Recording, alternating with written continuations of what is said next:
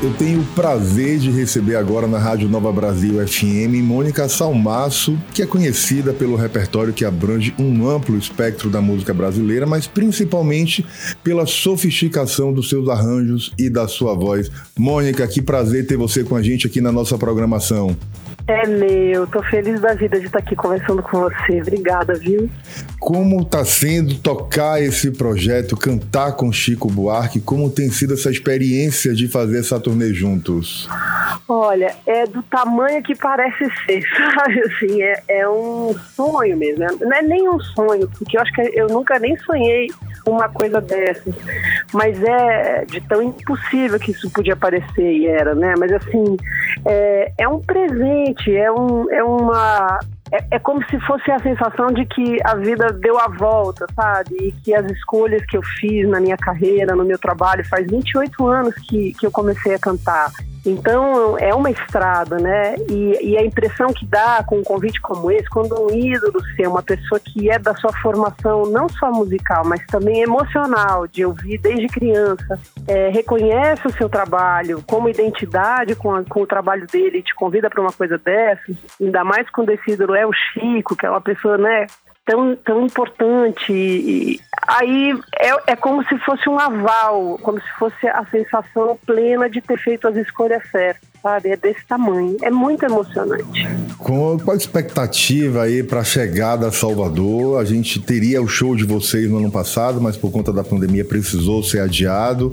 Sexta, sábado e domingo, casa lotada, concha acústica do Teatro Castrove, numa experiência nova para você, já que você ainda não teve a oportunidade de cantar na concha, não é isso, Mônica? Eu tô na maior expectativa, é, é verdade. Eu já cantei várias vezes em Castro Alves, amo aquele teatro demais demais, demais, mas nunca cantei na concha acústica e todo mundo que fala que é do, do, de todas as experiências das turnês anteriores do Chico, das mais quentes, assim, das mais emocionantes, por conta disso, do espaço e do, do número de pessoas e do público, né, de Salvador, da Bahia, que é que é quente sempre, recebe bem sempre, e ali naquele espaço isso se multiplica. Então, a expectativa minha é a, é a maior de todas. A gente ficou é, com essa, com essa, o coração apertado de ter que adiar o show de Salvador. A gente sabe muito bem é, que esse número de pessoas é, mudar a data às vezes é complicado. As pessoas compraram passagem, né? Tinha gente que não mora em Salvador que teve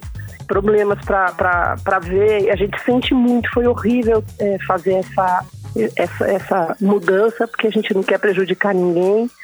Mas, por outro lado, Salvador ganhou o fechamento da, da turnê no Brasil, que é um, eu tenho certeza, assim, posso dizer que vocês vão ver três shows muito emocionados, porque a gente está emocionado de estar tá terminando a turnê, sabe? É, é, foi um ano quase de trabalho entre os ensaios e todo, e todo o desenho da turnê. É uma coisa histórica essa turnê, em vários sentidos. Então, é, os últimos shows que a gente fez aqui em São Paulo, que foram agora, na semana passada, retrasada, eu já saí chorando do papo. Então, eu acho que eu vou começar chorando.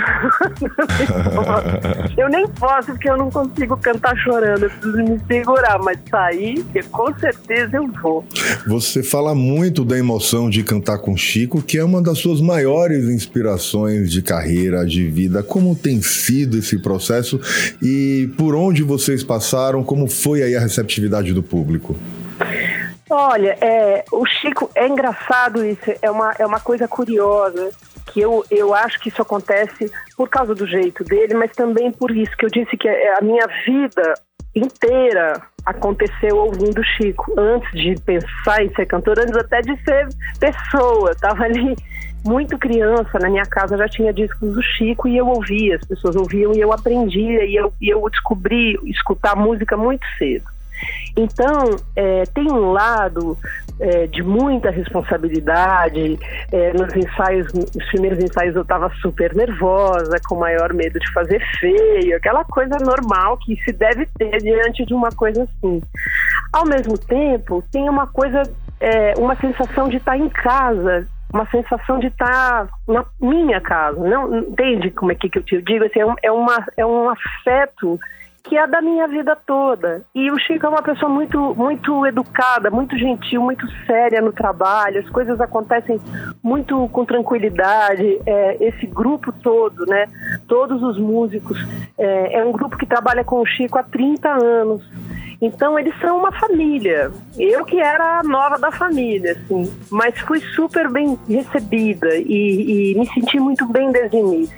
É muito emocionante. Agora a gente atravessou três momentos é, históricos do Brasil com essa turnê, antes das eleições, durante e depois, né? Sim. E, e depois da pandemia. Então, no começo da turnê, a gente começou pelo Nordeste, foi muito emocionante começar pelo Nordeste. E a gente é, encontrou um público que muita gente estava saindo de casa para um show pela primeira vez depois da pandemia. Com sentimentos muito parecidos de agonia, de esperança, de vontade de mudança, de, de tudo, né? De, de necessidade de afeto, de necessidade de se identificar e voltar para casa. E isso foi apoteótico. Esses shows é, foram uma, uma, uma situação de privilégio absoluto que eu tive na vida, de viver esse momento ali em cima do palco, doando para essas pessoas o melhor que eu sei fazer, junto com o Chico e recebendo de volta das coisas mais lindas que a gente já viveu. Para quem está chegando agora na programação da Rádio Nova Brasil FM, eu estou conversando com Mônica Salmaço. Mônica, como surgiu esse convite aí para participar da turnê com o Chico e como vocês se conheceram? Então, eu conheci o Chico antes. Eu, eu, na verdade, vi o Chico a primeira vez, conheci o Chico quando ele gravou é, um disco carioca ele, ele é, me convidou, foi um convite, por, na verdade, eu nem sei porquê, eu acho que a gente, eu, eu já gravava pela Biscoito Fino e ele estava gravando um disco lá, e aí ele me convidou, o Luiz Cláudio Ramos me telefonou, falou, olha, o Chico está gravando um disco novo e quer te convidar para uma participação. Eu fui, então, é, é, ao Rio e, e conheci o Chico assim, para gravar. E, e, aí foi muito bonito porque ele, quando depois que, ele, que a gente fez esse, essa gravação, que acabou virando Imagina, uma música maravilhosa dele do Tom Jobim, é, a gente, eu resolvi fazer um projeto em homenagem a ele, que eu sabia que eu ia fazer na vida em algum momento, mas que ali tinha, tinha uma coisa minha de retribuir também o convite. E gravei o Noite de Gala Samba na Rua. O Chico estava na estrada já com o Carioca e o último show que ele fez do Carioca, ele fez no Circo Voador, ali no Rio de Janeiro, a preços populares. Foi uma loucura e me convidou para abrir o show com o meu show, com o Noite de Gala. Então aí a gente se cruzou de novo e cantamos algumas coisas juntos. É, depois disso a gente não se, não se encontrou mais, mas durante a, a pandemia eu fiz uma série de vídeos chamada O de Casas, e, que era uma forma de poder fazer música com as pessoas à distância, gravando vídeos separados que depois juntava e olhando para o lado para dar uma sensação de que estava se encontrando e tal.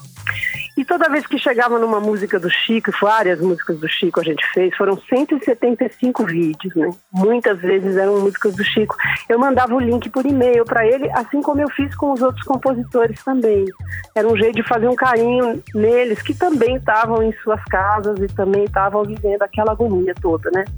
E o Chico sempre respondia tal. Até que uma hora ele topou fazer um vídeo e a gente fez um vídeo nessas condições, ele gravando na casa dele, eu gravando na minha, com o Luiz Cláudio Ramos, com o Teco Cardoso, que é meu marido, estava em casa também, podia tocar. A gente fez um vídeo e estreitou um pouco, acho que esse laço de, de afeto, de confiança, né? De que se o vídeo não ficasse legal, jogava fora, ninguém ia ser. É difícil, né? A, a, a, a, a a, a, todo mundo quer um acesso ao Chico, muitas vezes ele, ele tem razões para ficar um pouco com medo dessas coisas, né, de confiar e tal. E aí eu acho que ele sentiu isso, sei lá. Eu nunca perguntei exatamente por quê, mas eu acho que foi depois disso que deu nele essa vontade de dividir o show, de chamar alguém para fazer o show junto com ele como é cantar Beatriz ao lado de Chico, você que abre o show junto com ele, você que faz a parte inicial do show aí, levando a sua voz, sua sofisticação para os acordes, para a alma e para a energia de Chico. Vou te contar, pior de tudo não é cantar Beatriz ao lado do Chico, é cantar Beatriz ao lado do Chico com o Milton na plateia. Nossa, e o Edu Lobo. Isso sim, isso foi prova de fogo para mim. Assim.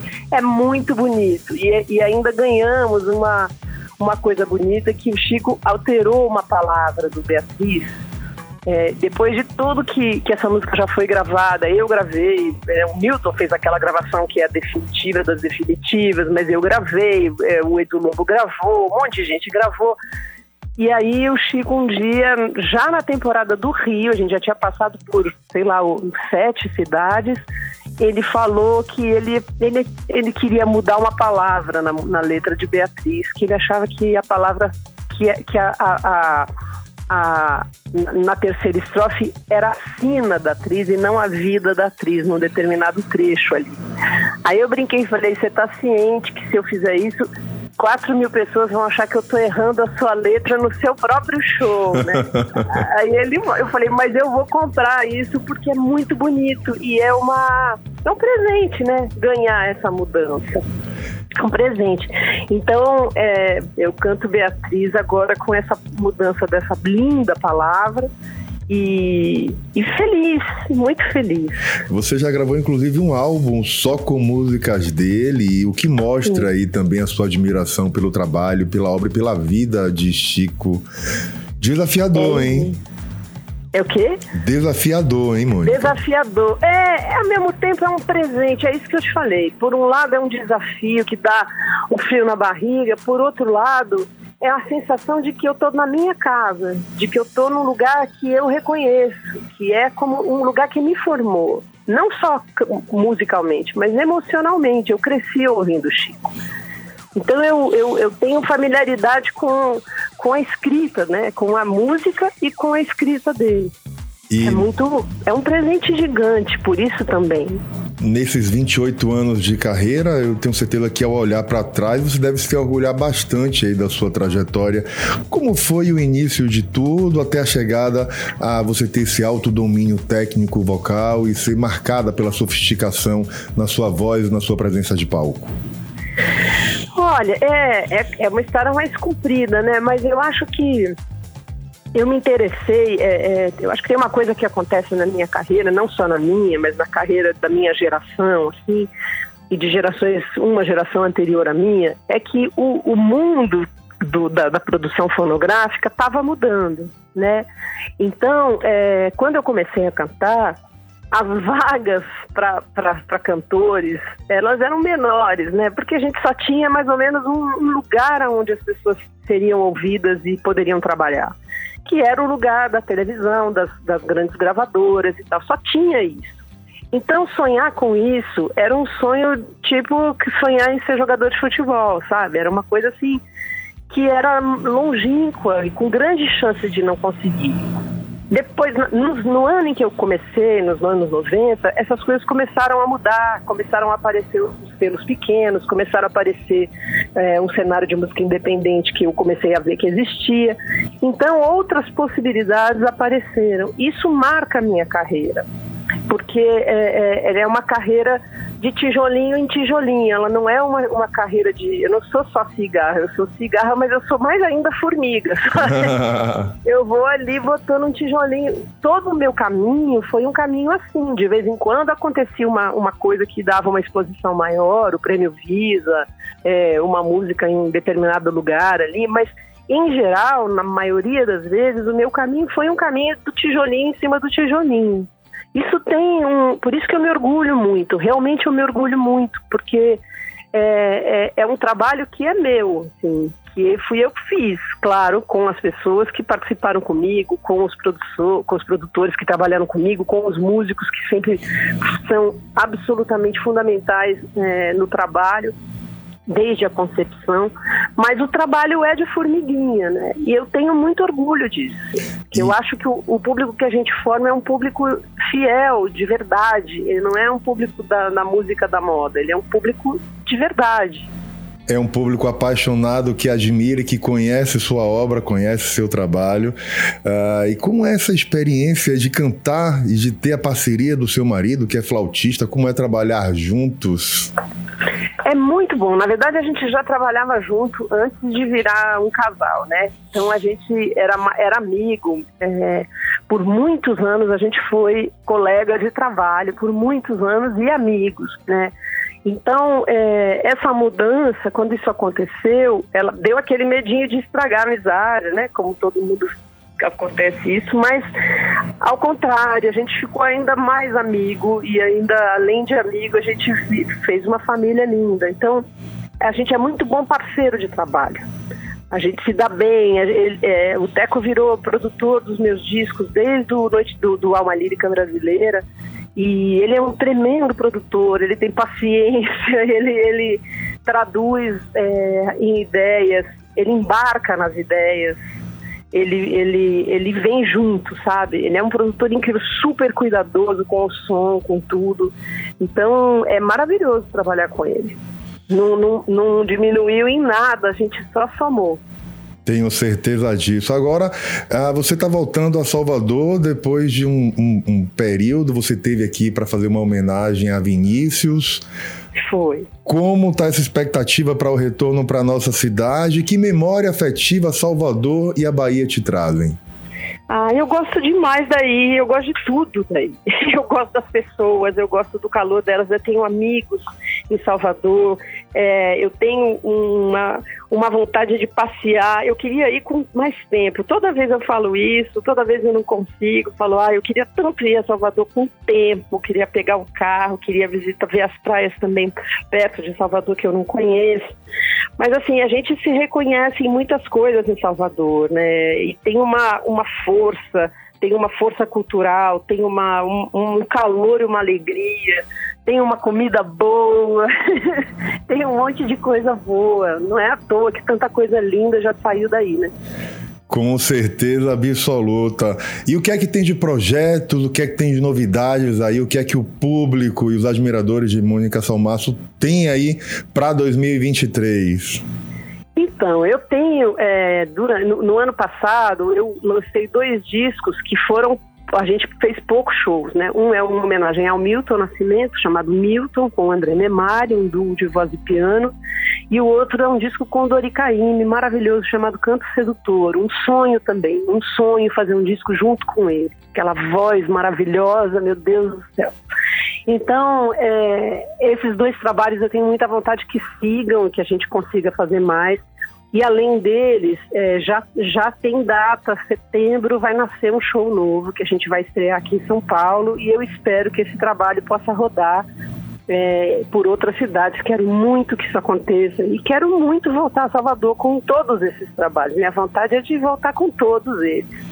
Estaremos aqui apostos, com certeza ansiosos e aguardando esse momento acontecer. Eu também. Mônica, eu quero agradecer demais a sua disponibilidade de falar com a gente aqui na Rádio Nova Brasil FM. Aproveita esse finalzinho para convidar o nosso público para pegar esses últimos ingressos, que tem pouquíssimos do último dia de apresentação aqui na Concha do Teatro Castro Alves.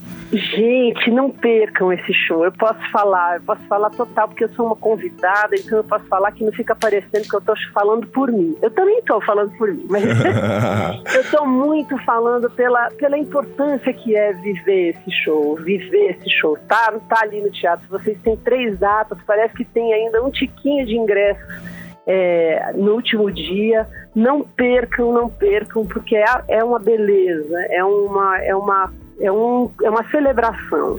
É uma, é uma coisa linda. E como eu falei no começo do nosso papo, e antes da gente começar a gravar, da minha admiração por você, pelo seu trabalho, pela sua obra, você e Chico, então, meu Deus, é realmente uma experiência e um luxo quem puder viver e conferir de perto nesta sexta, sábado e domingo, esse show imperdível da turnê que marca aí o fechamento dessa turnê aqui no Brasil. Por isso, mais uma vez, te agradecer pela disponibilidade de falar com a gente. Beijo grande, Muito Mônica. Muito obrigada, beijão. E vai ser um prazer. Vou com certeza entrar lá na fila para cumprimentá-la e ganhar esse beijo, esse abraço, com certeza.